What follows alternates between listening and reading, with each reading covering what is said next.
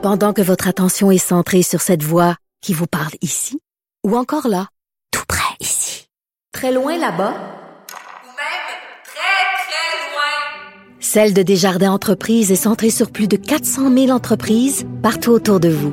Depuis plus de 120 ans, nos équipes dédiées accompagnent les entrepreneurs d'ici à chaque étape pour qu'ils puissent rester centrés sur ce qui compte, la croissance de leur entreprise.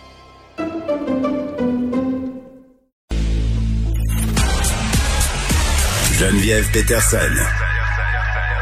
la déesse de l'information. Vous écoutez Geneviève Peterson. Cube Radio. Martine Delvaux est là et aujourd'hui, on parle de la série qui a fait beaucoup jaser et qui continue à faire jaser. Les mecs, c'est écrit par Jacques David. C'est avant même que cette série-là euh, voit le jour euh, sur tout.tv. Ça faisait déjà pas l'unanimité, c'est ce que j'ai envie de dire. Salut Martine. Allô Geneviève. Écoute, euh, euh, oui, puis tu t'étais prononcé euh, par ailleurs sur cette série-là qui raconte l'histoire d'hommes dans la cinquantaine, un groupe d'amis. C'est un peu un Sex and the City version homme de 50 ans. Puis bon, tout le monde avait un peu son opinion sur le sujet, c'est-à-dire est-ce qu'on a vraiment encore besoin d'avoir des hommes blancs de 50 ans à la TV, ta, ta, ta, toutes sortes de questions. Puis là, on l'avait pas vu. Mais là, on l'a vu, on l'a écouté. puis moi, j'ai j'ai deux constats. Là. Le premier, c'est que les mecs, c'est comme un homme de 50 ans.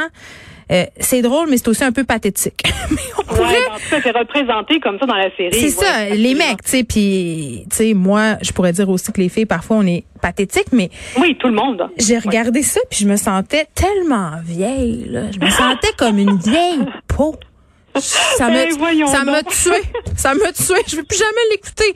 Mais je salue au passage, par contre, les performances d'acteurs, le Christian Bégin et Alex Martin, de véritables petits bijoux d'acteurs. Ben oui, non, absolument. Puis moi, j'étais super contente de voir euh, Trusdale qu'on a vu dans Gilmore Girls. Ah, mon Dieu.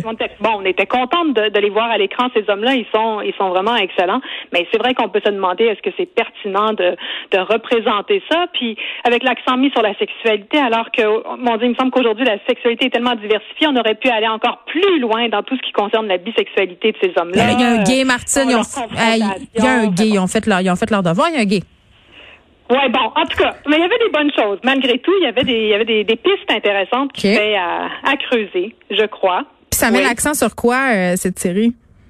Ben, ça met l'accent sur le vieillissement du corps masculin. Moi, c'est ça que j'ai trouvé le plus intéressant. C'est qu'en bout de ligne, euh, on peut l'accuser la série de, de ce qu'on appelle en anglais le gaslighting, euh, parce que il y a comme toute une critique qui est faite à la gauche, on pourrait dire, au féminisme, à tout ce qui est considéré woke. Hum. Euh, en même temps, il y a un contre-discours, mais on a l'impression que la série, au fond, est du côté des gars. Donc, elle, elle est comme pas très d'accord avec le discours woke en général. Mais, ceci dit, il y a euh, un accent qui est mis sur le vieillissement du corps masculin, avec tout ce que ça comprend de cancer de la prostate, de prise de poids, de perte d'érection, bon, tout ça. Et ça, c'est une dimension qui est intéressante parce que, euh, bon, c'est sûr qu'on a tendance à dire qu'au Québec, il y a beaucoup d'anti-héros dans les, dans les émissions, dans les films. Ben, un peu partout. Oui, ouais, mais c'est ça, il y en a un peu partout. Puis il y a quelque chose d'intéressant là-dedans, de voir euh, la fragilisation, si on veut, du corps, euh, du corps masculin. Mais les insécurités aussi. Moi, c'est ce que j'ai aimé. Les insécurités. Tu sais, de... Oui, tout à fait. Oui, par rapport à leur capacité de séduire. Ben oui, puis en même temps, bon, il y a un personnage que je trouve intéressant dans la série, c'est le personnage. Ils vont toujours prendre euh, des verres à une espèce de petit bistrot, et la propriétaire de ce bistrot-là, qui est la serveuse entre guillemets, euh, qui est une serveuse environ, euh, je sais pas là, je veux pas euh, guesser. À la quarantaine, non, un truc comme ça? Ben, moi j'aurais dit plus dans la cinquantaine, mais c'est peut-être moi qui ai des problèmes de vision. mais en tout cas, une femme, une, femme d'un certain âge, là, une femme, tu sais, puis elle, elle a quand même un discours, elle porte entre guillemets le, le discours un peu féminin euh, euh, dans la série. J'ai trouvé ça intéressant. Mais en même temps, euh, toi, tu t'es posé la question parce que hier, c'était la journée internationale de la ménopause. À quand des femmes... Ça existait. Non, mais pour vrai, tu sais, parce que là, on a cette série-là, puis on n'a jamais de série sur des madames plus vieilles, tu sais, des femmes ménopausées. C'est arrivé à quelques reprises où on a des personnages. Par exemple, en ce moment, j'écoute Big Little Lies, qui est une série, bon, première saison réalisée par Jean-Marc Vallée.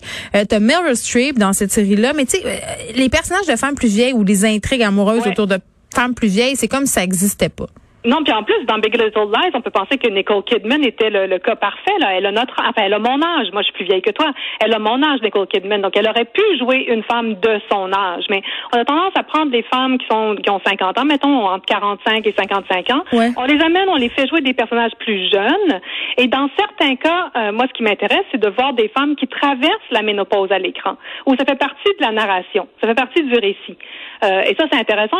Pour moi, c'est intéressant parce que bon, c'est ma génération, mais il y a quelque chose de, de c'est pas honteux à être ménopausé. Et donc, quand on l'inscrit dans la narration, quand on, on le met à l'écran, euh, ça peut être le lieu d'une d'un empowerment, d'une prise de pouvoir pour les pour les femmes de cet âge-là. Donc, on l'a vu dans House of Cards, par exemple, le rôle euh, de Claire Underwood, donc celle qui devient la présidente des États-Unis dans la dernière saison. Hmm. Ben, on la voit se mettre la tête dans le frigo quand elle a des, des bouffées de chaleur. on l'a vu euh, chez Samantha, justement, dans Sex and the City, où il y a tout un jeu humoristique, en plus, autour de, de la ménopause, mais qui lui enlève rien en termes de de pouvoir de séduction? De capital érotique, là, si on ouais, ben c'est ça. On dirait qu'à chaque fois qu'on parle euh, du vieillissement des femmes, euh, c'est toujours la même question qui revient, puis les mêmes thématiques. Puis il y a tout le temps ce sous-texte que les femmes euh, parlent de ça parce qu'elles sont revanchardes, qu'elles sont jalouses des femmes plus jeunes. Parce que, tu sais, la question de l'âge du vieillissement chez les femmes, c'est un sujet qui revient sans arrêt. Puis ce qui revient, puis ce qu'on peut voir dans les mecs aussi, c'est l'attirance des gars pour les femmes plus jeunes. Puis c'est là qu'on a l'air toute d'une gang de jalouses frustrées que les que les hommes regardent des filles de 25 ans. Oui, mais en fait, je pense que tout le monde est perdant là-dedans les, les, filles plus jeunes sont perdantes, euh, les femmes plus vieilles sont perdantes, les hommes sont perdants. je pense qu'il y a quelque chose qui est euh, qui est comme évacué tout ce qui est intéressant chez des femmes plus âgées qui ont acquis une grande compétence, qui sont super fortes dans leur domaine de travail, par exemple, qui ont pris de l'assurance, qui, euh, comme le personnage de Kristen Scott Thomas dans Fleabag, va dire bon Dieu, la ménopause arrive, on n'a plus mal, on n'est plus dans la douleur, mais en même temps à ce moment-là, on n'est plus intéressante. Donc il y a comme quelque chose qui est raté à, à ce niveau-là, alors que pourtant, quand on dit que les femmes sont dans la fleur de l'âge, ben, mais c'est vrai qu'on est dans la fleur de l'âge. Donc moi, ma petite paranoïa féministe me dit, les femmes qui ont entre 45 et 60 ans, on a tendance à les tasser. On est confortable avec des jeunes femmes, euh, et, on pourrait même dire que la jeunesse chez les femmes, s'arrête comme à 24 ans. Là, si je pense à ce que dit euh, à ce que dit euh, Sophie Préjean, qui est la présidente de l'Union des artistes, elle a dit que à partir de 24 ans, la courbe, comme jusqu'au milieu de la vingtaine, les femmes ont plus de travail, puis à partir de 24 ans, la courbe s'inverse en faveur des hommes.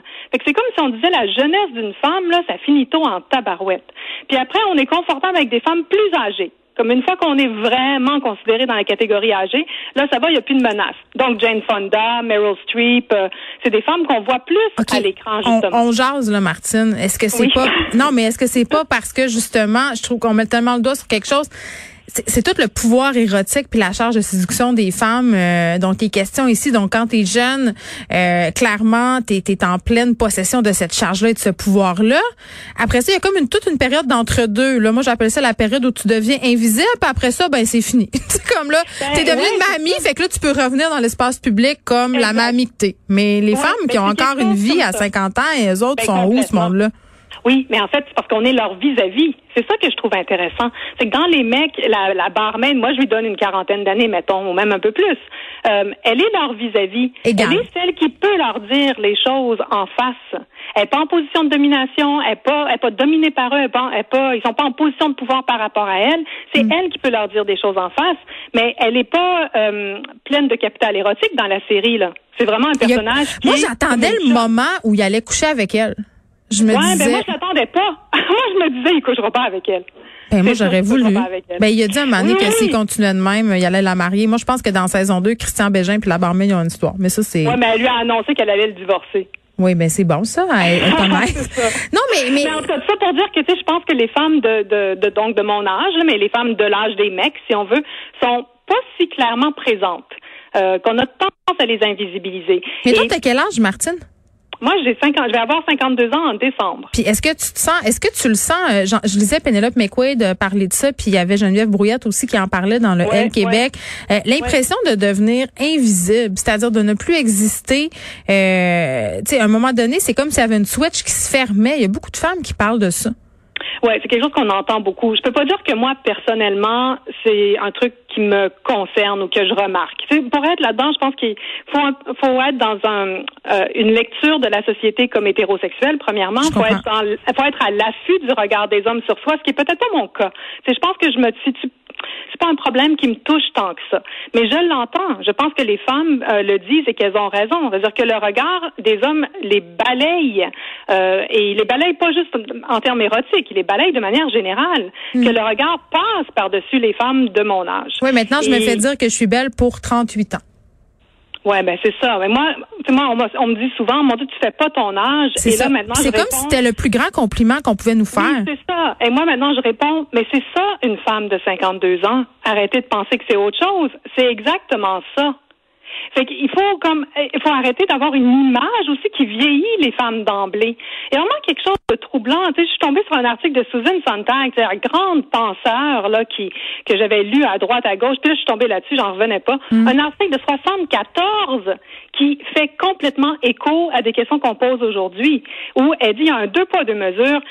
pour les hommes, le, vieillissement, comme on le voit chez les mecs, va être un peu le lieu d'une inquiétude, d'une dépression, un petit bon, un petit guéri à l'âme. Alors que pour les femmes, ça va être vraiment une blessure qu'on tombe même dans la honte de vieillir. Mais Comme si c'était quelque chose, une faute morale. Ouais. c'est terrible. Puis d'un autre côté, tu as tout le, courant des silver fox, tu sais les, les gars qui vieillissent, qui prennent en maturité tout à ben, coup.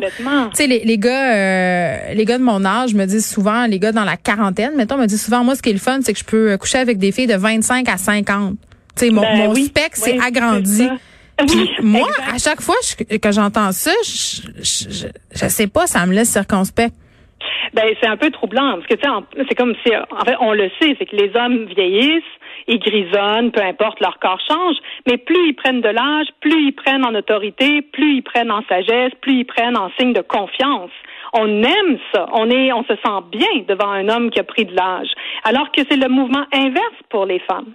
Euh, et on comprend pas pourquoi. Nous aussi, c'est la même chose. Là. Nous aussi, on avance en âge avec plus de sagesse, mhm. plus de compétences, plus d'intelligence même. On, on, bâtit tout un, un savoir à l'intérieur de nous. Et c'est un truc que Susan Sontag dit. Elle dit aux femmes, arrêtez de vouloir être des filles le plus longtemps possible et devenez des femmes le plus tôt possible. Tu sais, moi, je trouvais que c'était c'était visé juste dans, dans sa, la conclusion de son long article qui déplie vraiment en long en large. C'est tellement difficile. C'est tellement difficile, Martine, parce qu'on nous a tellement appris à à, être femme dans le regard de l'autre dans le regard des hommes. Fait que c'est ben, tough de se défaire de ça. les unes les autres, peut-être qu'on s'en sortirait. Ah oui, comme dans et c'est que c'est comme ça que je t'aime, on devient toutes lesbiennes politiques. Bon. Non, non, juste C'est une blague que je fais. Oh. tu sais que je fais des blagues. Ben oui, je sais. Mais euh, bon, allez écouter ça quand même, euh, les mecs, ça suscite. Puis écoutez-le euh, avec votre chum, votre blonde, whatever, à, qui vous identifiez, puis avec qui vous sortez là, ça donne lieu quand même à des discussions intéressantes et à quelques montées de lait. En tout cas, moi, une couple de fois, j'ai ri par contre. C'est un peu drôle. Martine Delvaux, merci. Ben oui, à bientôt. À bientôt. Attends, Bye.